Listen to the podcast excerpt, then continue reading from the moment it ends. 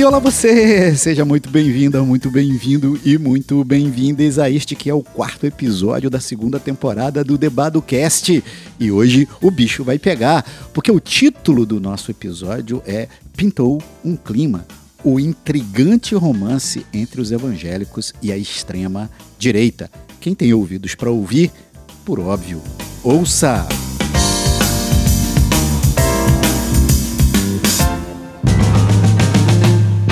DJ, meu camarada, joga uma música meio de suspense, porque o tema exige.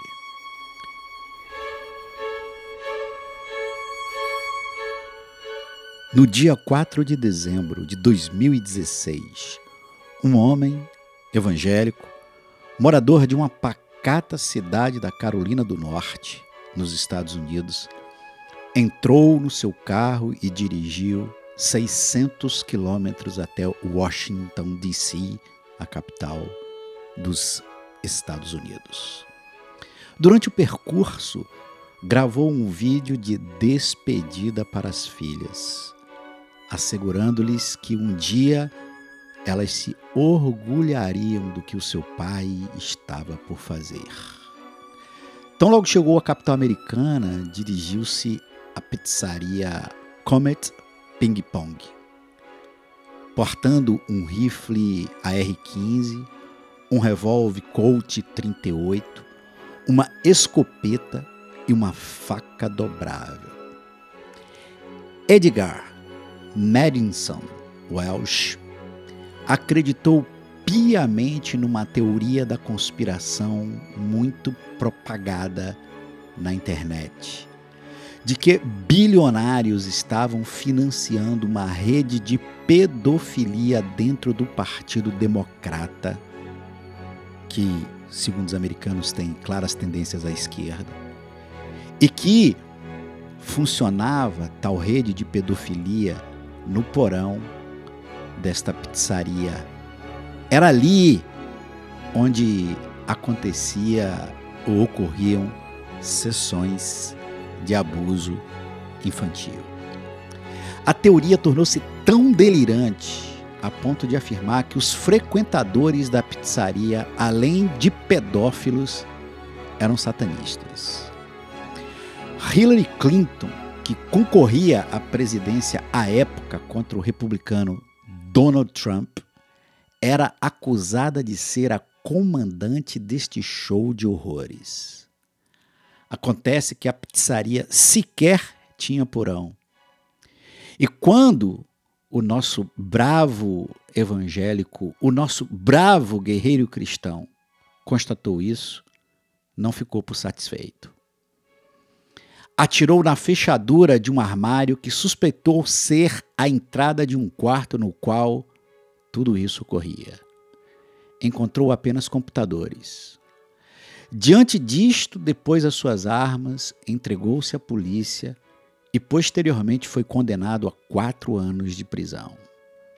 Numa entrevista dada ao New York Times, declarou que o problema foi que as informações dadas não eram 100% corretas. Ao que tudo indica, este cidadão, aspas, não cogita a possibilidade de ter sido vítima de uma poderosa máquina produtora de fake news e de absurdas teorias da conspiração.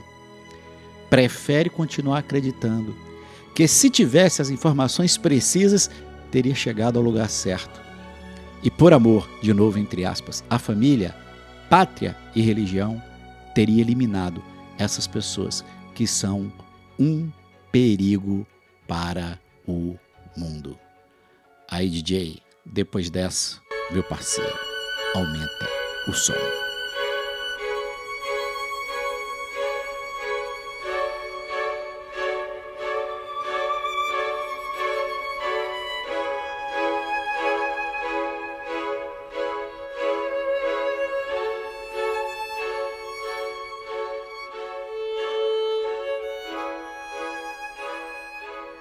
Minha querida pequena, porém qualificada audiência, sem sombra de dúvida, a construção da democracia, o Estado democrático de direito estabelecido, ele é um dos, senão o principal elemento que explica os saltos civilizatórios que a humanidade deu.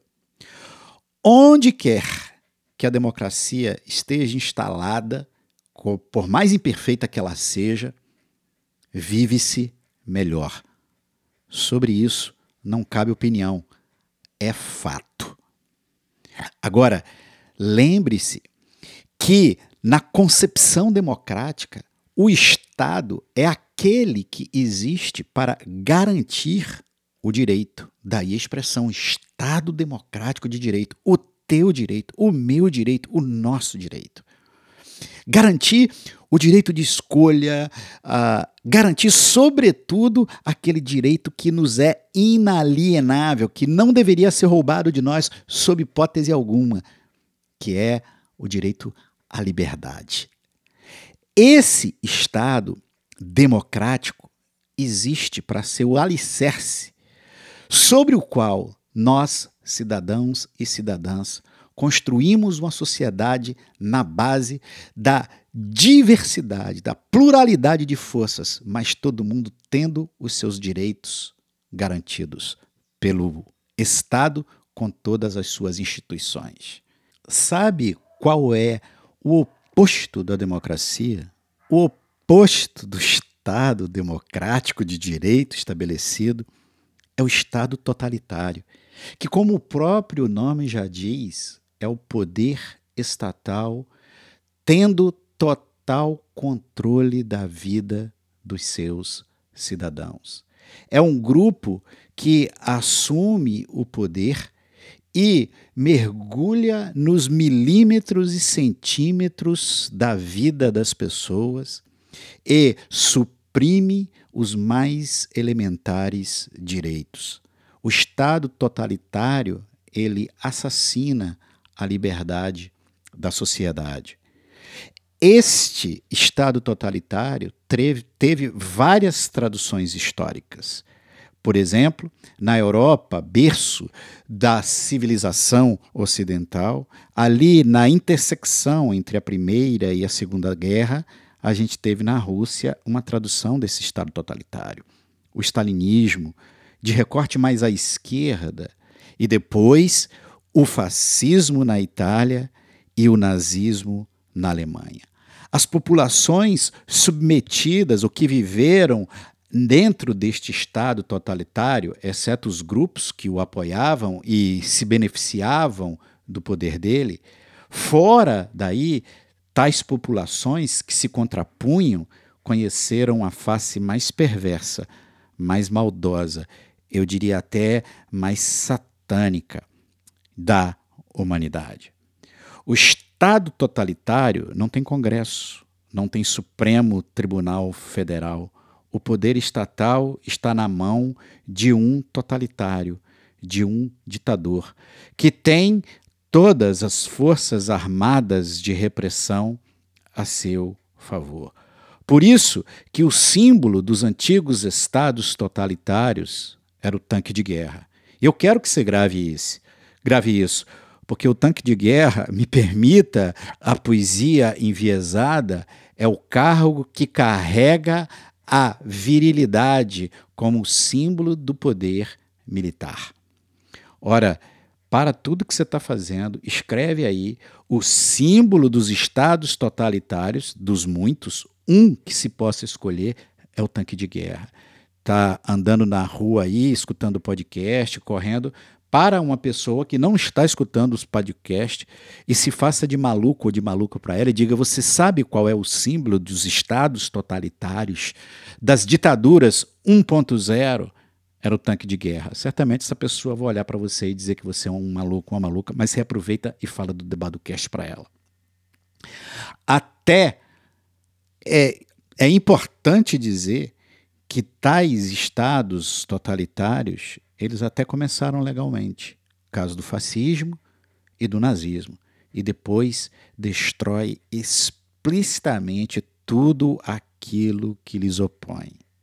Aqui na América Latina, nós tivemos dois exemplos. Cuba e Nicarágua, para citar dois estados totalitários de um lado, depois Argentina e Brasil de outro. Espera um pouquinho, você não está sentindo é, a ausência de um nome aí, não? Começa com V, termina com A, daqui um pouquinho a gente fala. Mas aqui no Brasil, nós vivemos uma ditadura. Nós vivemos um Estado totalitário. E eu fico puto com todas as pessoas que querem olhar para este momento obscuro da nossa história e dizer que isso foi uma revolução desejada pela sociedade. Eu nunca soube de um plebiscito no qual a sociedade brasileira foi perguntada se queria que os militares assumissem o poder, fechassem o Congresso, suprimissem as liberdades individuais, torturassem todas e quaisquer vozes que lhes opunha. Ora, acrescente ao tanque de guerra um outro símbolo do Estado totalitário. É o censor. Quem é o censor? Todo Estado totalitário ele censura as narrativas. No nosso Brasil, você teve a censura e você tinha os censores. O que é que eu traduzo isso para a prática?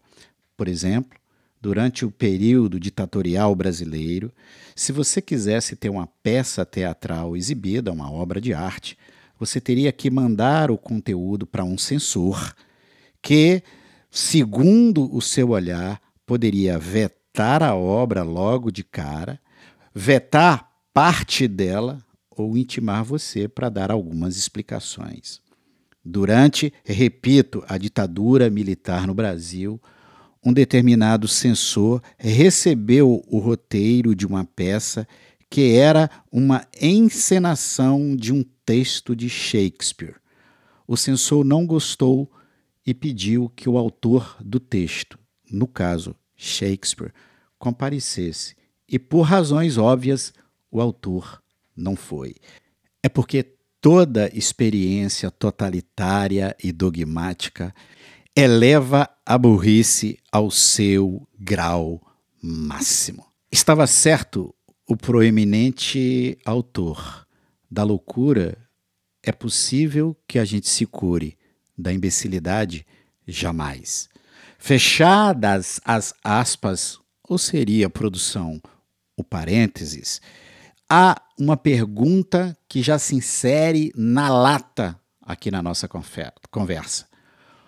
O que, que há de comum entre Donald Trump nos Estados Unidos, André Gizi, será que é assim que pronuncia? Duda, então vamos pronunciar só pelo sobrenome? O que, deixa eu começar de novo. O que há de comum entre Donald Trump from USA, Duda na Polônia e Viktor Orbán na Hungria, a quem o atual presidente da República chamou de irmão. Todos têm tendências autoritárias. É isso? Sim, mas ainda não é isso. Todos formam aquilo que podemos chamar de direita 2.0, que cresceu a partir da indústria de fake news? Sim, mas ainda não é isso. Todos são eleitos democraticamente e, uma vez eleitos, começam a criar tensão institucional, corroendo a democracia por dentro, não usam mais tanques, não precisam mais das Forças Armadas, mas conseguem provar legisla aprovar legislações que são claramente supressoras de direitos. É isso que estas figuras que eu citei têm em comum? Sim, mas ainda não é isso. Todas elas têm em comum desacreditar resultados não favoráveis nas urnas, colocar processos eleitorais estabelecidos democraticamente em dúvida depois de anos de funcionamento. Sim, é isso que eles têm em comum, mas ainda assim não é isso. Todos estes e outros que eu poderia citar aqui são apoiados por uma versão conservadora que hoje é majoritária no catolicismo e entre os evangélicos. Todos, absolutamente todos os neoditadores que não precisam de tanque de guerra se declaram explicitamente cristão, defensores dos valores judaicos cristãos.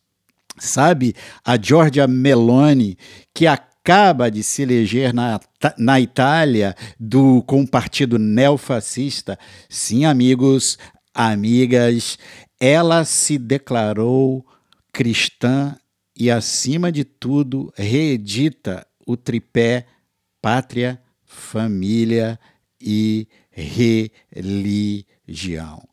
Sim, minha querida, pequena, porém qualificada audiência, substitua o tanque de guerra pelas narrativas delirantes, falsas de uma indústria de fake news.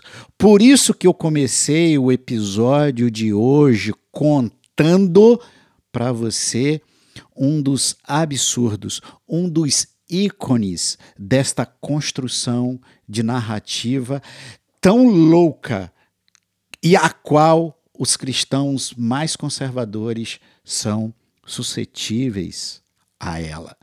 Agora, tudo que eu falei para vocês aqui vocês podem encontrar de maneira muito mais lúcida e aprofundada com os maravilhosos analistas dos cenários atuais e históricos que nós temos.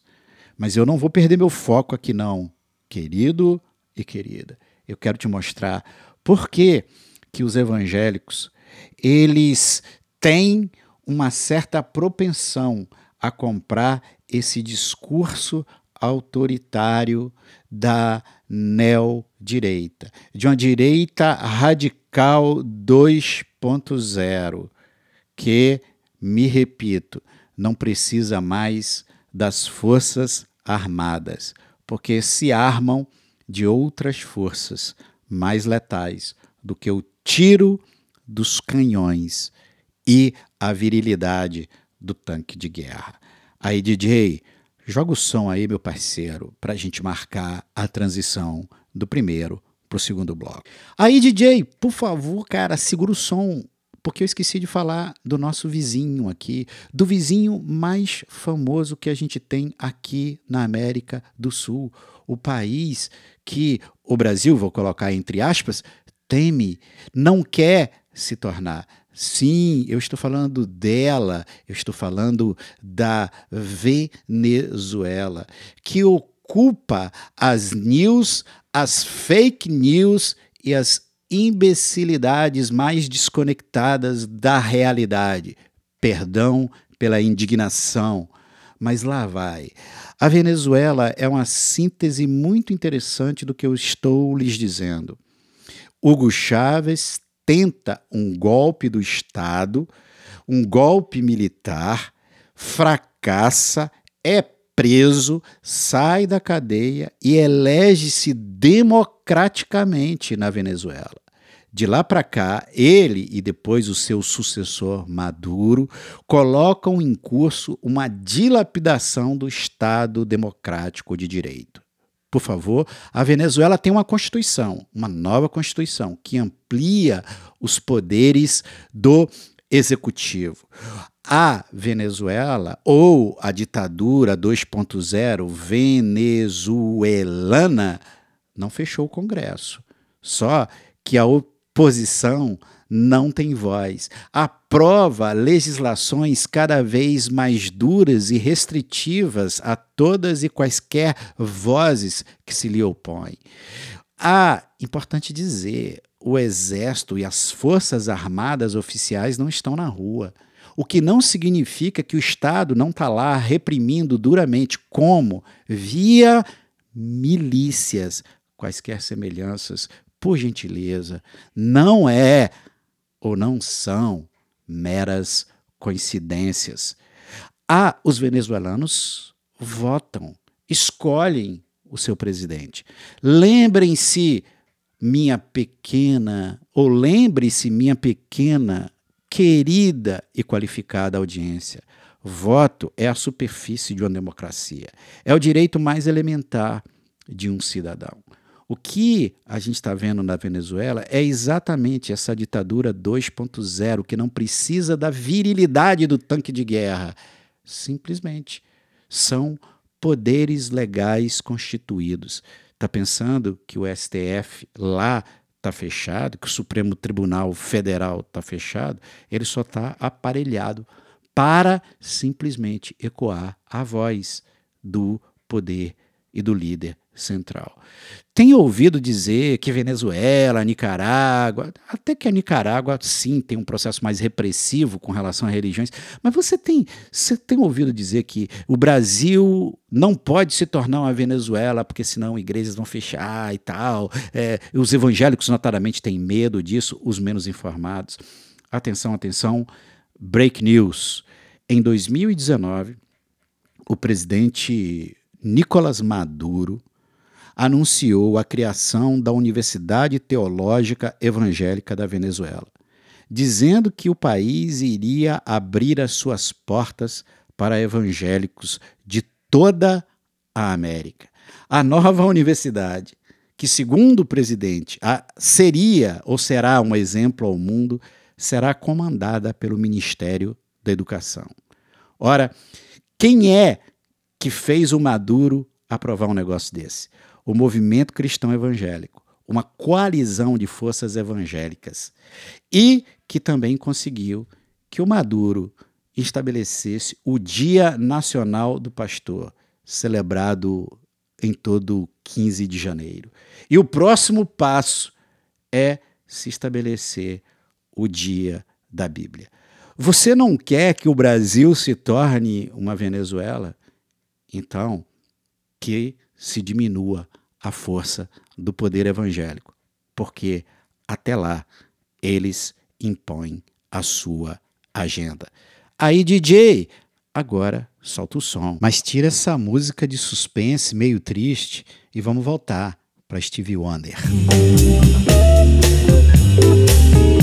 A você que não domina os códigos evangélicos, aqui estão três conceitos que nos ajudam a explicar por que pintou esse clima entre os evangélicos e a extrema direita.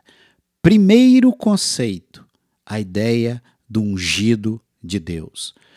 Caso você não tenha ouvido o episódio anterior, o que creem os evangélicos, para tudo que você está fazendo, volta lá e ouça-o, se você tem ouvidos para ouvir.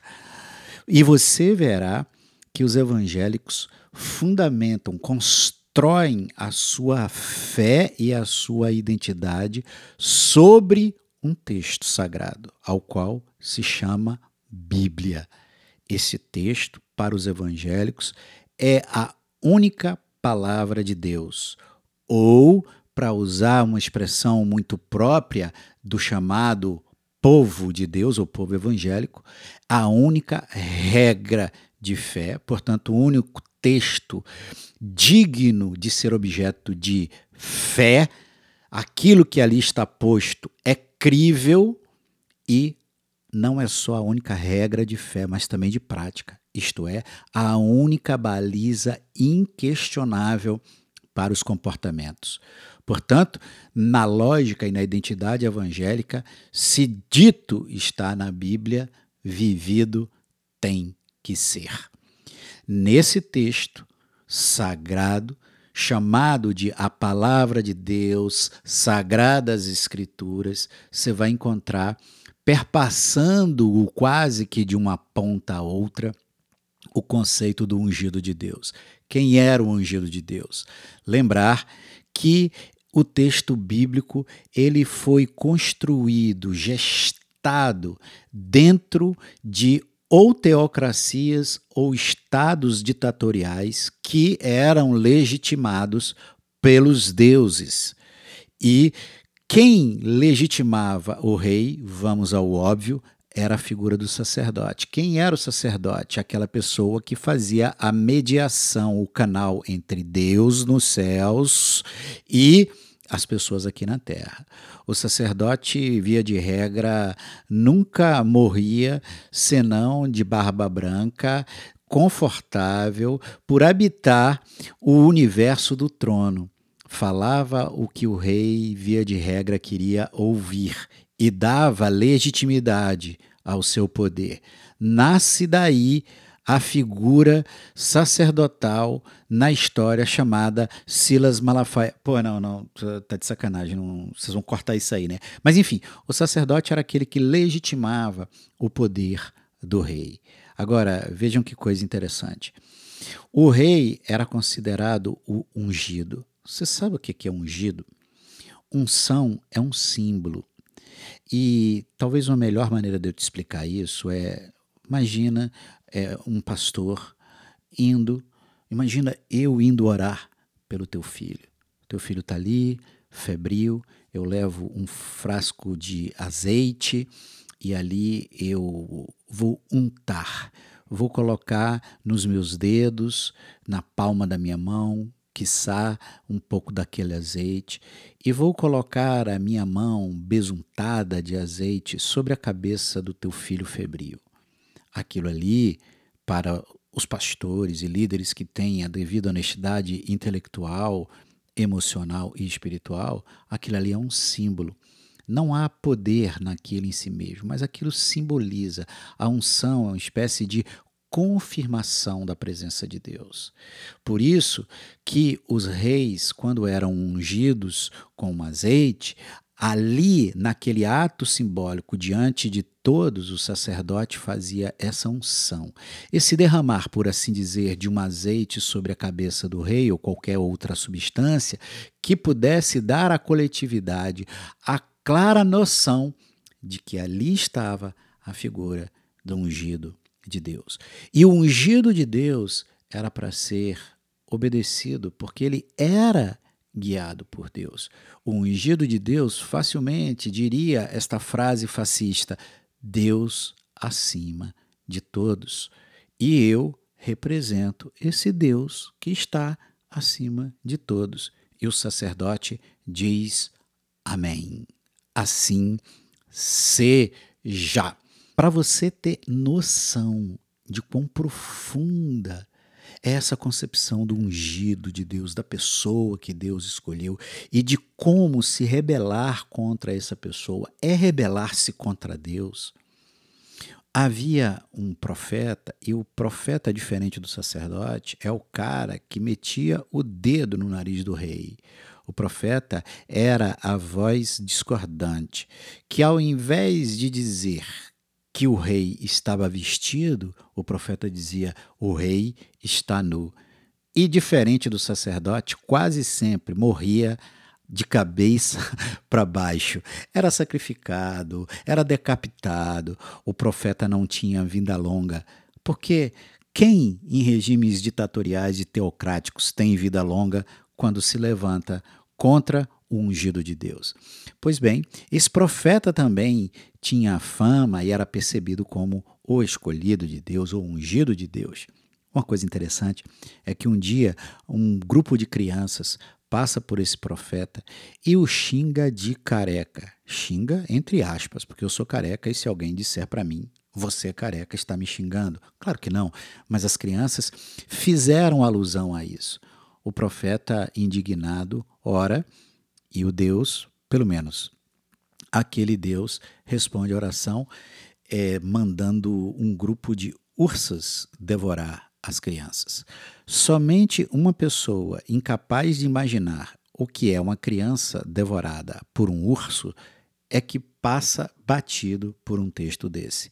Porém, importante dizer que esse texto inocula no imaginário do povo de Deus, do leitor do texto sagrado. Esse texto semeia no coração daquele que lê a Bíblia como palavra de Deus a seguinte concepção: há um ungido de Deus e eu não posso tocar nele.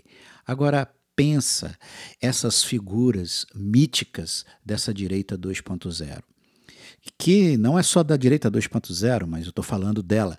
Quero te dizer que essas figuras mitológicas que invocam de maneira clara para si o lugar de serem escolhidos de Deus.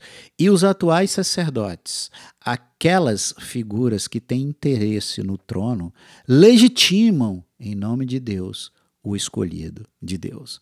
Não à toa pintou um clima entre o povo que acredita que contra o ungido de Deus nada se pode fazer e a direita que se elege dizendo pátria, família, e Deus. Quem é Deus?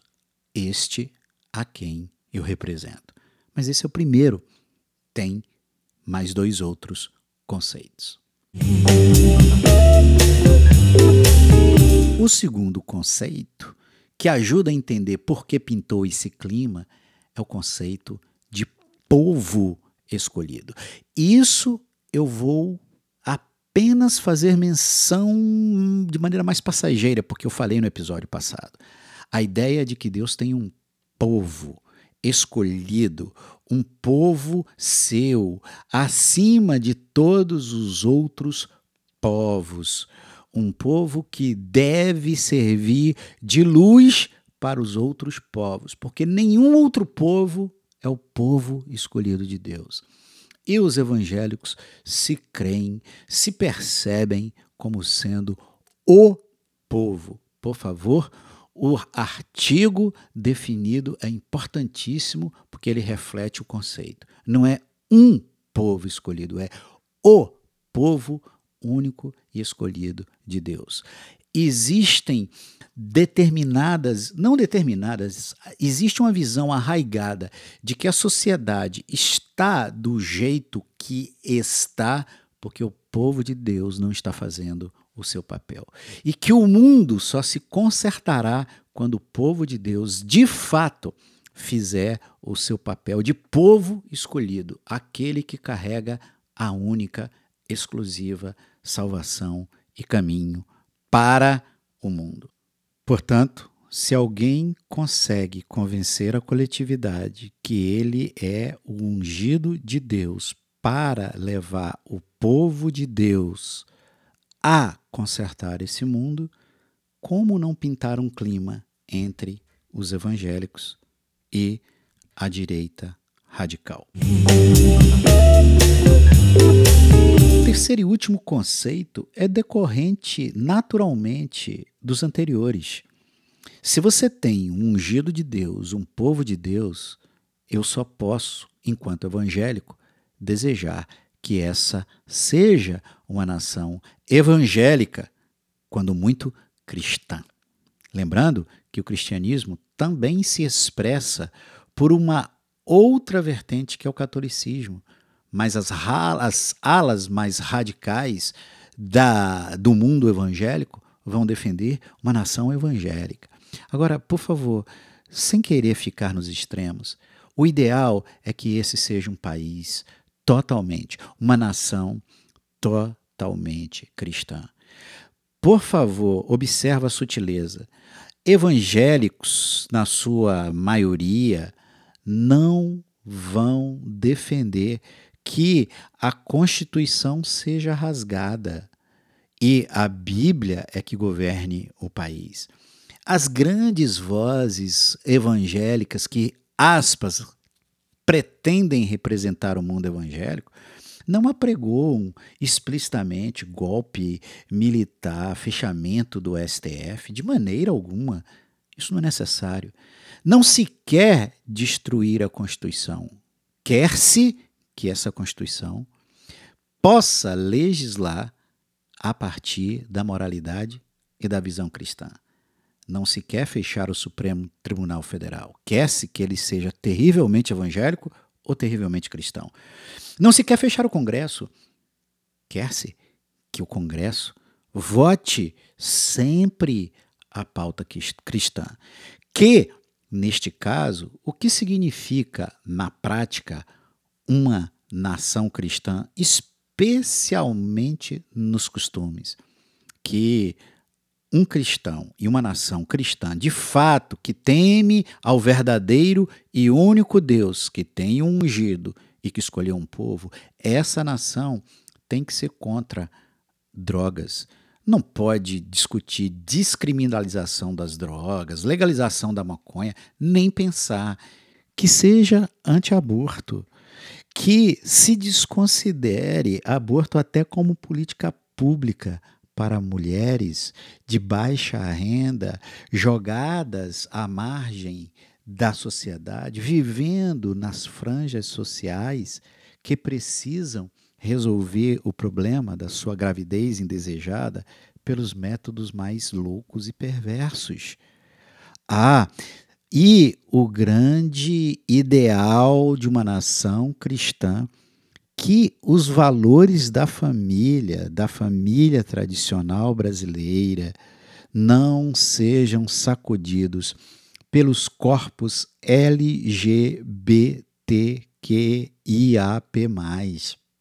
Sim, é preciso proteger os nossos filhos, é preciso proteger os valores da família seja isso lá o que for. E aqui vai um aviso aos navegantes: eu sou pastor e eu não desejo que o Brasil se torne uma nação cristã.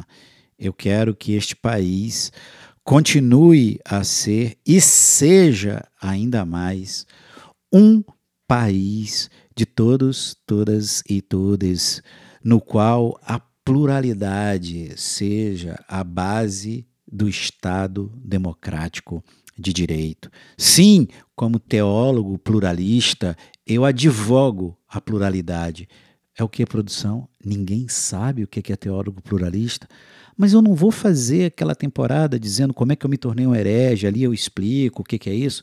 Ah, tá, o pessoal não está interessado nisso agora? Show de bola. Produção puxa a minha orelha aqui, mas fato concreto é que o ungido de Deus, unido ao conceito de povo escolhido, unido ao ideal de uma nação una e cristã, é que justifica a frase Brasil acima de tudo e Deus acima de todos. E se a essa altura alguém perguntar que Deus, a resposta evangélica vai dizer: o único e verdadeiro que escolheu um povo ungido para fazer desta uma nação da única religião verdadeira, a nossa.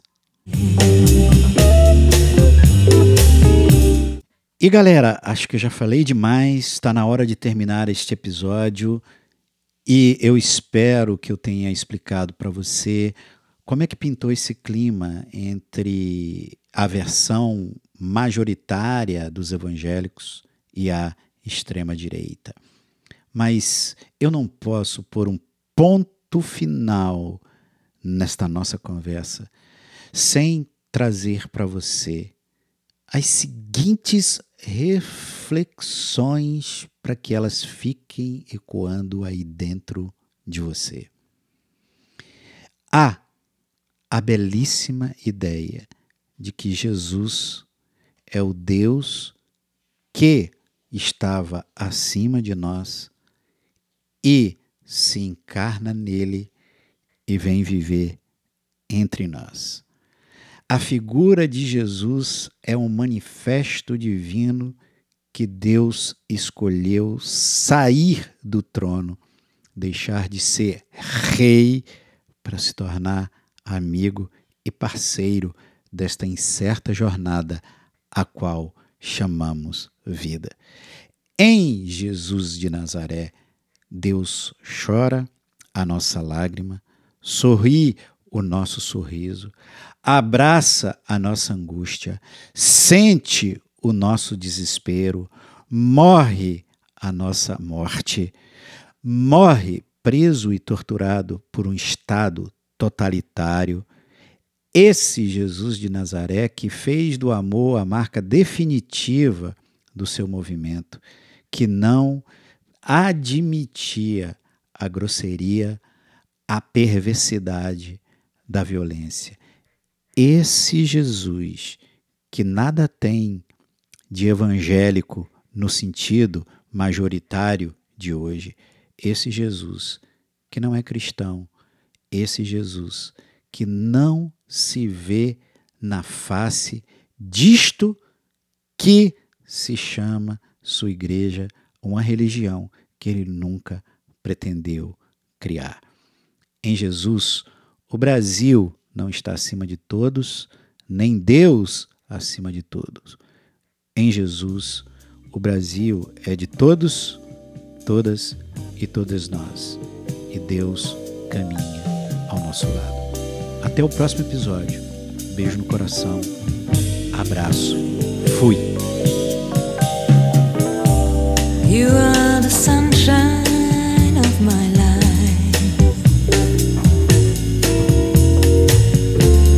That's why I'll always be around.